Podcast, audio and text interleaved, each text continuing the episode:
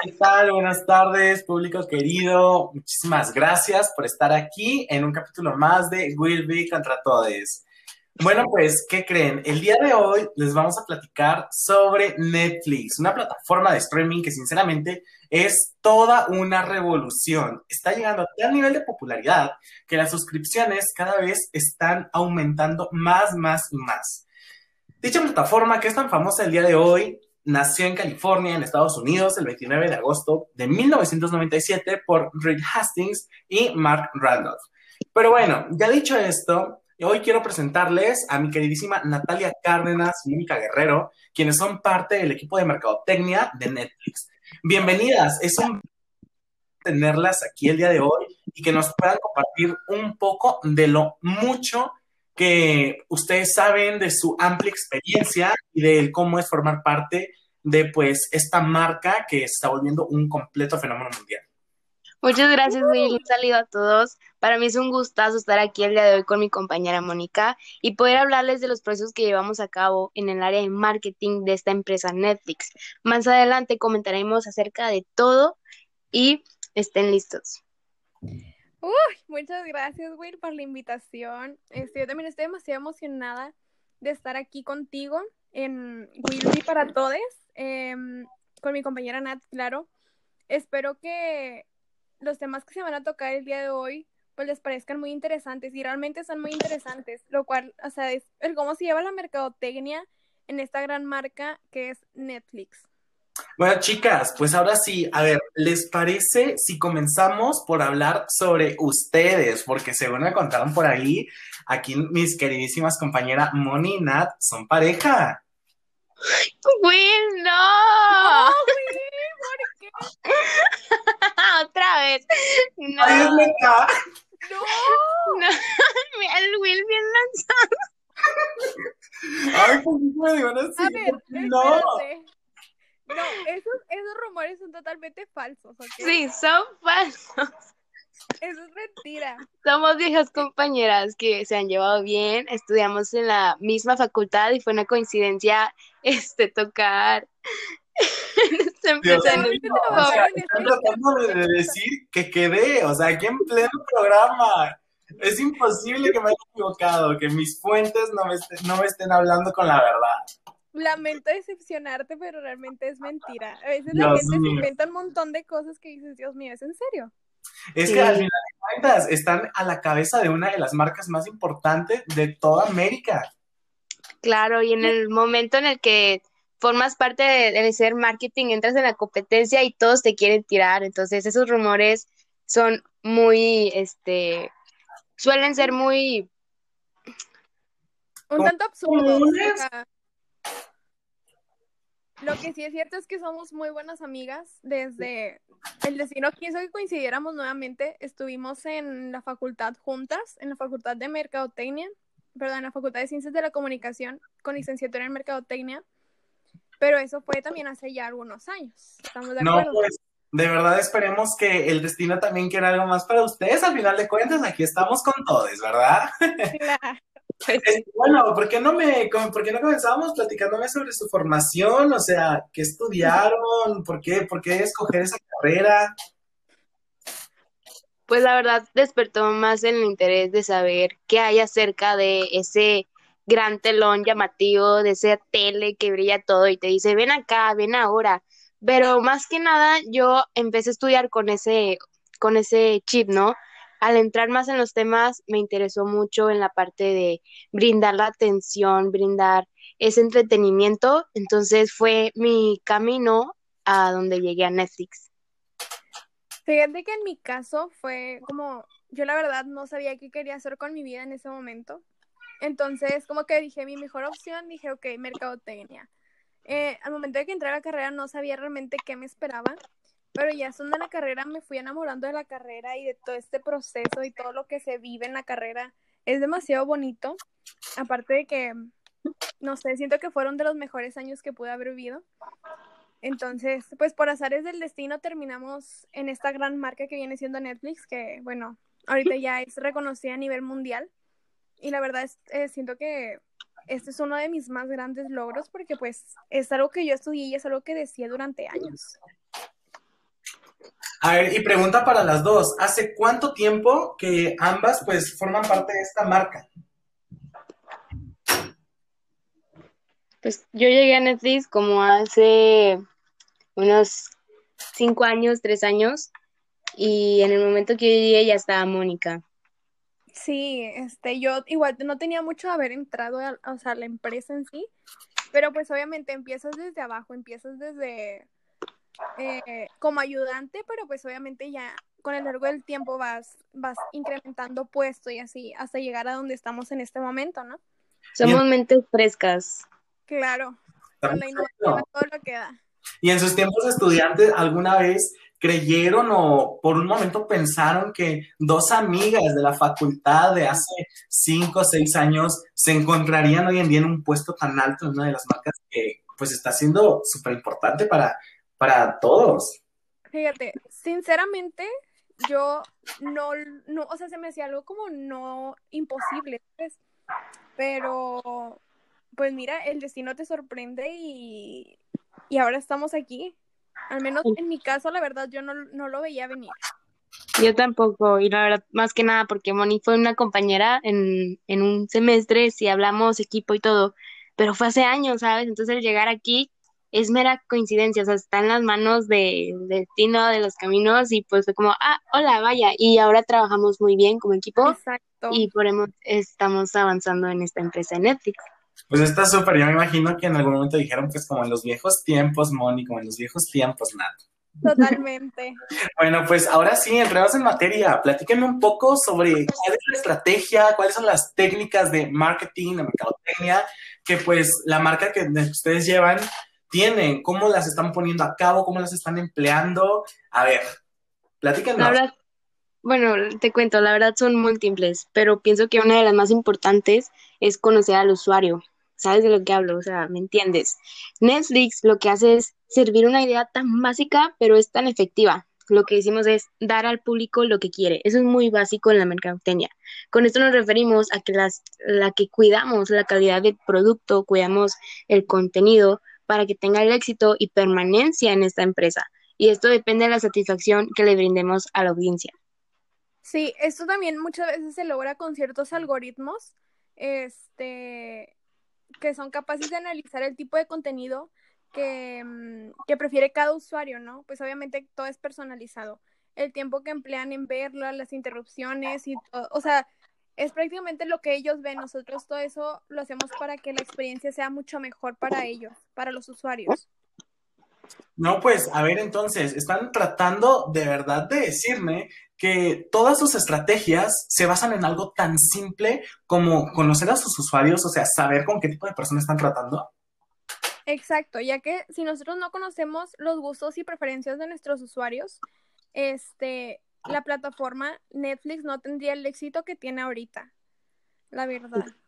Sí, hablando de eso, nosotros sabemos que nuestra audiencia es lo que mantiene a Netflix a flote, ¿sabes? Y es por eso que nosotros tenemos que conocerlo en todos los aspectos para poder brindarles ese contenido de calidad, eso que buscan de cualquier este, categoría que quieran, terror, tristeza, cómo se sienten, saber cómo se sienten sin siquiera buscarlo, ¿sabes?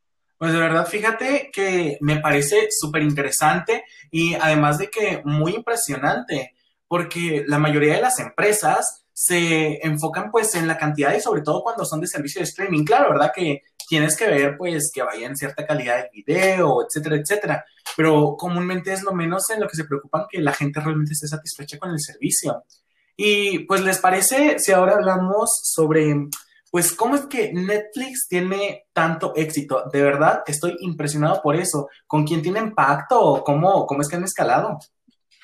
Pues mira, yo personalmente pienso que el éxito siempre existe algo de azar, suerte, riesgo, pero en el caso de Netflix, la recurrencia, la repetición del fenómeno de hacer, o sea, de pensar que hay algo de método a la hora de, de subirlo, de cocinarlo en el contenido, hay que ver primeramente lo que está de moda, lo que está en rating, lo, lo esencial, ¿no? lo que quieren ver. Exactamente.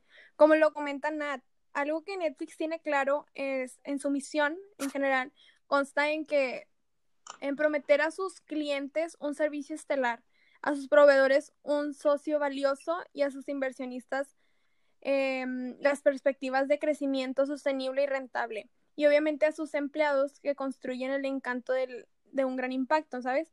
Entonces ya, ya bien claro esto, para lograrlo pues viene la propuesta de valor, eh, que es el mejor servicio de distribución global de entretenimiento a través del contenido original. Y exacto, y pues bueno, estas las estrategias que te comentábamos, Will, y como estamos englobados en el entretenimiento, buscamos hacer ese cine personal, ese cine en casa, ese ambiente cómodo para nuestros usuarios. Fíjate que, bueno, a mí, a mí, a mí, me parece que Netflix, a pesar de que es una marca joven, muy joven a comparación de, pues, entre comillas, otras, tiene un desempeño único donde brinda lo mejor a sus usuarios. Y, a ver, me interesa como que saber cuál es la personalidad de Netflix, qué hay detrás de ese hermoso logo negro en letras rojas. O sea, cuál es la esencia de, de pues, de ustedes, ya que al final de cuentas es súper importante. Ok, mira, algo que hace Netflix es que se asemeja a un modelo de personalidad como el creador, ¿sabes? Ya que ha comenzado a desarrollar contenidos como series, películas, documentales, entre un sinfín de cosas que te puedes imaginar, que claramente todos son de alta calidad y pues con mucha intensidad, ¿no? Porque si vas a hacer algo, lo vas a hacer bien. Y como tú dices, Netflix es una marca muy joven y en los comienzos quisimos empezar siempre un paso adelante de todo, de todas las plataformas y de hecho hicimos como un... y tratamos de proponerle a Blockbuster, que era uno de los principales competidores que teníamos desde el inicio, proponerles juntarnos, juntar todas las películas. En ese caso nos vio como jóvenes, como tú lo dices, y se negó. Pero ahora estamos a posición de rating number one, you know. Entonces, lo que nosotros ofrecimos es que a todos nuestros usuarios tuvieran la posibilidad de vivir y crear sus propias experiencias dentro de la plataforma, dentro de esto que se trata del entretenimiento. Exacto, así es como Netflix se convierte en originalidad, creatividad, usabilidad y pues obviamente disfrute.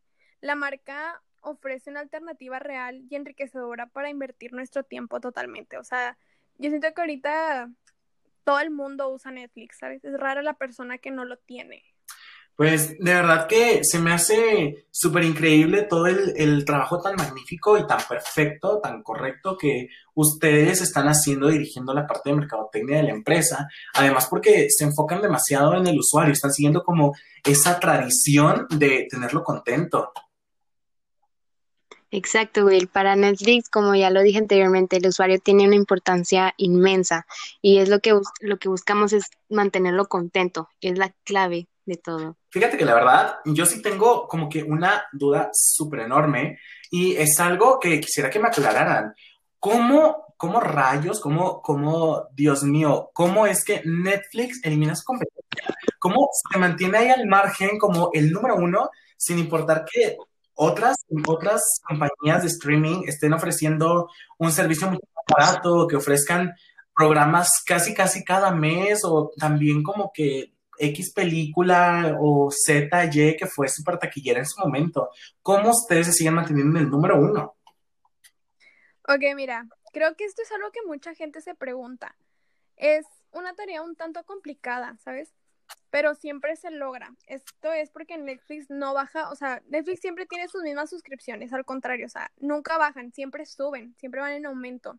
No diría que, la, por ejemplo, la llegada de, de Disney Plus eh, sí nos puso como eh, a temblar un poquito, eh, pero estamos seguros de lo que tenemos, ¿sabes? Eh, por eso tenemos bien en claro que la audiencia nos pone como favoritos siempre. Y también, por lo mismo, no abandonen el contenido que tienen la plataforma. Puede que a lo mejor estén suscritos a otra plataforma, pero siempre permanecen en Netflix. Exacto. Es exactamente como lo dice mi compañera Moni. Ese favoritismo es lo que nosotros tenemos que otros no. Y la verdad, nuestros planes para mantener nuestra posición son por el contenido, ya que el servicio on streaming está ampliando mucho más el catálogo de contenidos y más en esta contingencia, ¿no? Es el contenido de terceros, haciendo producir la mayor cantidad de series y películas posibles, ¿no? Entonces, las plataformas como Disney Plus, Amazon Prime, HBO, etcétera, apuestan por contenido exclusivo cada vez más atractivo, pero nuestra compañía Netflix, lo digo, está preparada para todo. Y así en concreto, una de las estrategias que nosotros te contamos, Will, es que Netflix está ampliando el contenido de nuevos estrenos, pero propios, ¿ok? Creados por nosotros. Entonces, así creamos un interés en nuestros suscriptores, en más audiencia, en más usuarios, para tener el suspenso de que hay proyectos nuevos y tendremos nuevos próximamente y estas estrategias las están viendo. Pues queremos producir tanto contenido original posible, este, ya sean series o películas. Eh, por ejemplo, La Casa de Papel, que ha sido uno de los mejores, eh, de los mejores éxitos que ha tenido a nivel mundial. También tenemos, o sea, para todo tipo de familia, ya sea para adolescentes, que está como El Mundo Oculto de Sabrina o incluso Élite o si quieres ya como algo más de misterio o algo así, podría ser Stranger Things. Llegar, mm, llegar al punto en que cuando abras Netflix vayas de éxito en éxito, al punto de que te olvides de que existen otro tipo de servicios. Queremos ser los primeros prácticamente. Queremos eh, ser como tu mejor amigo, ¿sabes? Tu, tu primera opción. Eh, pues fíjate que yo en lo personal, siempre para mí, o sea, yo siempre Netflix lo he considerado como el mejor servicio de streaming, además de que es la plataforma que pues yo uso, porque tiene un amplio contenido, pero sabes que aquí sí les tengo un reclamo y creo que a ver, dime qué pasó. El público va a estar de acuerdo conmigo. Fíjate que ayer estaba yo ahí revisando noticias, súper padre, todo súper normal, y me topé con una noticia que hizo que se me bajara la presión al grado de que tuve que ir por una Coca-Cola. De verdad fue horrible. Fue uno de los favoritos de mi vida. Resulta que nuestro querido Osvaldo Benavides se despidió de la serie de Monarca, pero estuve leyendo y no se despide de que él sale de la serie, de que la serie fue cancelada. ¿Esto es verdad? ¿Cómo es que, cómo es que llegaron a, esta decisión? Bueno, para llegar a una decisión así tan intensa, obviamente hay mucho por detrás. No es como que de, de un día para otro, sabes que se cancela. Esto se basa, pues, más que nada en, el rating que llega a tener la serie.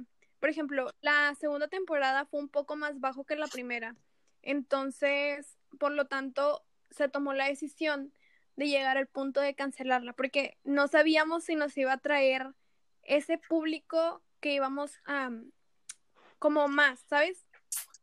Y, o sea, básicamente lo que nosotros nos enfocamos más es en la diferencia que hay, ¿no? En la totalidad de todas las temporadas, de todas las series que tenemos de, de diferentes categorías, por si tenemos, no sé, Casa de Papel, pero también tenemos Monarca, ¿ok? ¿Cuál, cuál es la que la audiencia llama más? ¿Cuál tiene más este rating? No, pues Casa de Papel, vamos a ponerla ese, o sea, vamos a darle a ese proyecto, ¿por qué? Porque tiene más fisiones a la audiencia a ese, ¿no? Le apuesta más, o sea, le apostamos más a eso. En caso de generar tensión, en caso de generar, oigan, es que ya quiero generar fanbics o algo así, o sea, ya se hace como que, ok, Monarca nos pide, o sea, nos están gritando desde lo lejos que quieren Monarca, vamos a darles los que quieren. Ya, ya entiendo, pero la verdad, sin embargo, sí fue una, una, una completa sorpresa, una noticia que que de verdad me, me inundó, me estuvo como que pensando, haciendo ideas de, Dios mío, pero fue una gran serie en su momento. Y creo que, bueno, es una desafortunada noticia, pero tienen demasiada razón. Hay que seguir al final de cuentas el mercado de tendencias. Eso significa entonces, corríjanme si estoy mal, que ustedes van a meterle o le meten más temporadas a la, a pues las que sí vayan generando tendencia de todas sus series, sus programas. Exacto, y buscar que sí funcione, ¿no? No baja el rating porque, ay, la verdad no jaló porque metieron otro personaje, no. O sea, que también se quede en la trama, también se meta en el papel, también buscamos gente que se meta en el papel y gente que tenga como ese público ya detrás, ¿sabes? Dana Paola ya tenía público detrás por su este género de música, o sea, ser artista. La metimos en... Anterior. Exacto, se trae ese público más lo que tenemos en Netflix, más los que les gustan ese tipo de eh, de ese tipo de series, entonces ya abarca más audiencia, ¿sabes? Van llegando. Está perfecto. Y, y ustedes qué, bueno, ¿cuál es su opinión ahora vista desde el punto de vista de la marca? Eh, con respecto a algunas series que ya han sido muy, muy longevas, como por ejemplo Grey's Anatomy o esta serie de vampiros, Diario de Vampiro, de Vampire Diaries, algo así. Pues mira, fíjate, a mí en lo personal, yo prefiero las series largas. A mí me gusta aventarme la serie así de jalón, pero prefiero mil veces que sea muy larga. Este, entonces. Sí, Pues y, sí. ajá, y básicamente lo que nosotros somos, somos entretenimiento, pero primeramente existió la televisión. Esas esas series son de TV, solo que nosotras las, las ponemos en nuestra plataforma para que esa audiencia no se quede con las ganas de, ay, es que ya no la pasan en TV. Ah, pero mira, Netflix la tenemos aquí, tiene todas las temporadas en todos los idiomas, con subtítulos HD, como tú quieras. Entonces, ahí está la parte de preferencia de Netflix también y cómo nosotros agregamos este, más series, más películas que han estado en la TV. Fíjate que. No, sí, dime, dime, Moni, claro, te escuchamos. Ah, no. Mencionaba que o sea, hay muchísima diversidad. Por ejemplo, en la cuestión de, en la cuestión de los idiomas, que ahorita últimamente en Netflix hemos estado metiendo muchísimo más eh, dramas coreanos. Entonces, hemos estado viendo que esos han tenido mucho éxito también. Entonces, de ahí es como que decimos, bueno, esto está pegando, esto no. Entonces, ¿Y ustedes, es un boom. Hablando, consideran que los K-dramas o los dramas eh, tailandeses, coreanos, bueno, de Oriente en general, tengan futuro en América, por ejemplo? Pues Tengan que, perdón, Eh, los, los programas coreanos o tailandeses, todo lo que tenga que ver con Medio Oriente, ¿creen que tenga un buen futuro en, en América, en América del Norte, en Sudamérica? Pues mira, por visión de nosotros de Mercadotecnia estamos viendo al futuro y realmente las nuevas generaciones es lo que piden, ¿sabes? Esas cosas son los que le interesan, son lo que los mantiene en el drama, en el amor.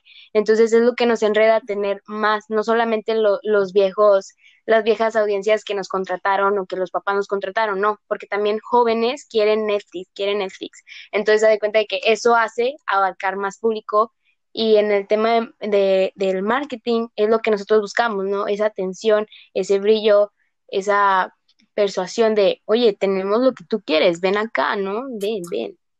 Y disculpen, y por ejemplo, con algunas series que desafortunadamente ya salieron de su plataforma, como por ejemplo Gossip Girl, ¿por qué no meterle un poco más de, de mercadotecnia ahí, de tal vez volverla a promocionar, reestrenar o, o algo así? O a lo mejor por eso la sacaron, para volverla a reestrenar.